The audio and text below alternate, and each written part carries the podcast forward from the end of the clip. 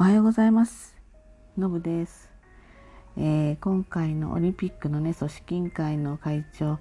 橋本聖子さんにねなりましたね。あのー私はねあ男性でも女性でもいいと思ったんです。あのーそうですねあのお仕事がちゃんとできる人であればあのそれがたまたま女性だったとかたまたま男性だったとかそういうことだと思ってますので、えー、是が非でも女性っていうふうには思わなかったんですけれども、まあ、橋本聖子さんになって、まあ、これは適任かなっていうふうに思いました。特にあの、まあ、就任会見ですかね。のあの話の内容を聞いていると非常にあの多岐にわたったねあのお話の内容で非常に分かりやすい言葉でメッセージを淡々とまあ出されていたというふうな感じを受けました。あの橋本聖子さんももう皆さんご存知のもう私が知ってるぐらいだからね皆さんご存知だと思うんですけれども、まあ、1964年生まれですよね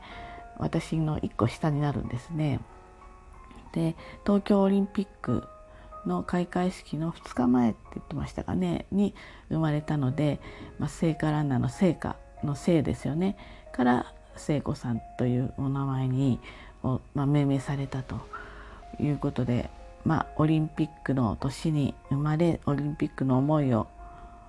ご両親が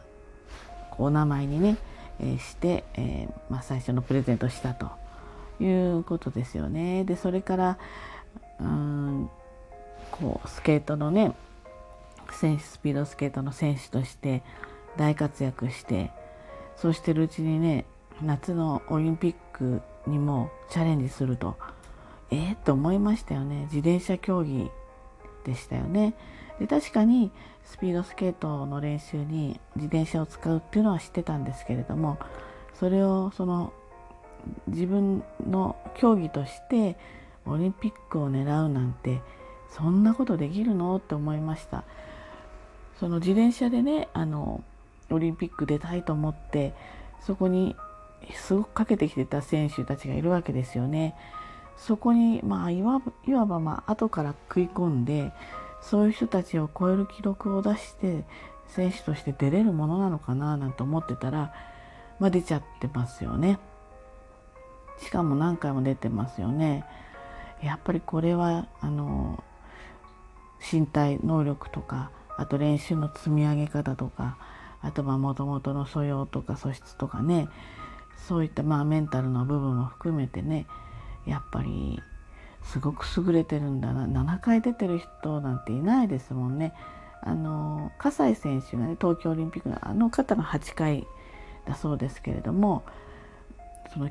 競技2つの競技でね出るなんて本当にすごいですよね。でその後国会議員になられてで、えー女性の社会への参画問題なんかもねすごくこう取り組まれていてねものすごいあの集中してお勉強なさったって言いますよね。であの今回はね、まあ、本当くしくもですよねきっとご本人なんか思いがけなかったと思うんですけれども、まあ、ちょっとこういった事情で急遽ねこのオリンピック開催のまあ50日前じゃないか。違うな。えっとそうね5ヶ月前。5ヶ月前に急遽こうやって新会長になる。東しかも東京オリンピックで。ですからやっぱりこの方ってそのオリンピックのために生まれてきたっていうかうんそういう運命の方なんだろうなっていうふうに思います思います。でねあのネットニュースにも出てるけどまあ夫の子供と合わせてお子さんね6人いらっしゃるそうなんですけれども、まあ、ご自身で産んだお子さんみんななんかオリンピックイヤーに子供さん産んでるんですねこの人ね。でシドニー大会の時に産んだお嬢さんを聖華さん聖華さんね聖華リレーの聖華さんでもひらがななのかなで次のアテネの大会の時の生まれた息子さんはギリシャさんこれは漢字でなってますね。そして鳥の大会の時のに、まあ、まあ、年に産んだ息子さんは鳥野さんだそうです。やっぱりオリンピックにはもう並々ならぬ思いっていうのが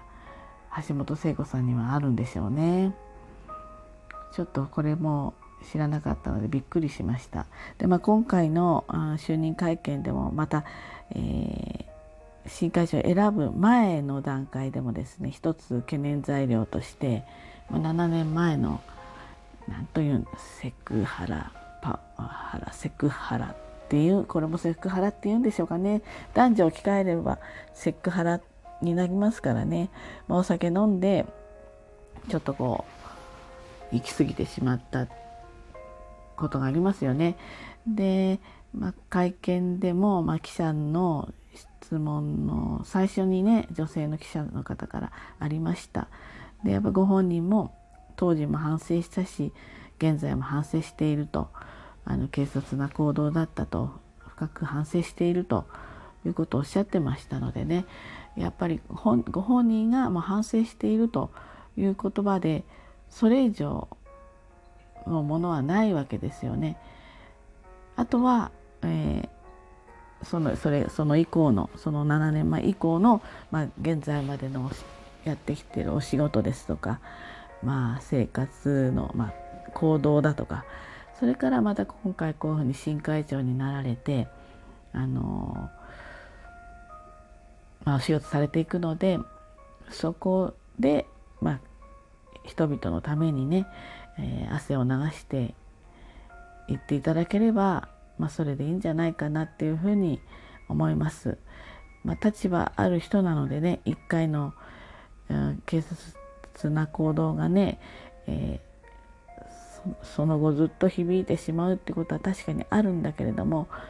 じゃあその人のことが許されないかっていうとまたそれも少し違うような気もします。なのでね、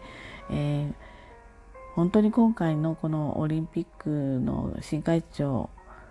っていうのは、まあ、大変ですよね普通に考えてこれちょっとやりたくないなって思うのが普通の人じゃないかなと思います結局オリンピックやることに対して目指して走っていけるならいいんだけれども今のところまだやれるかどうかもわからないそして、えー、見えない敵はであるコロナっていう感染症であるそしてこれが全世界に広がっていて、えー、医療体制がちゃんとしてるところまだそこまで医療体制整ってないところ、えー、北半球とか南半球で気候がね真逆で違いますよね。ですので、まあ、いろんなもう条件というんですかねいろんな要素がありすぎてやるやらないやれるようになるのであればどうやったら安全にできるのか本当にいっぱい問題を抱えているところに、まあ、自らそこに身を投じるわけですので、まあ、彼女の、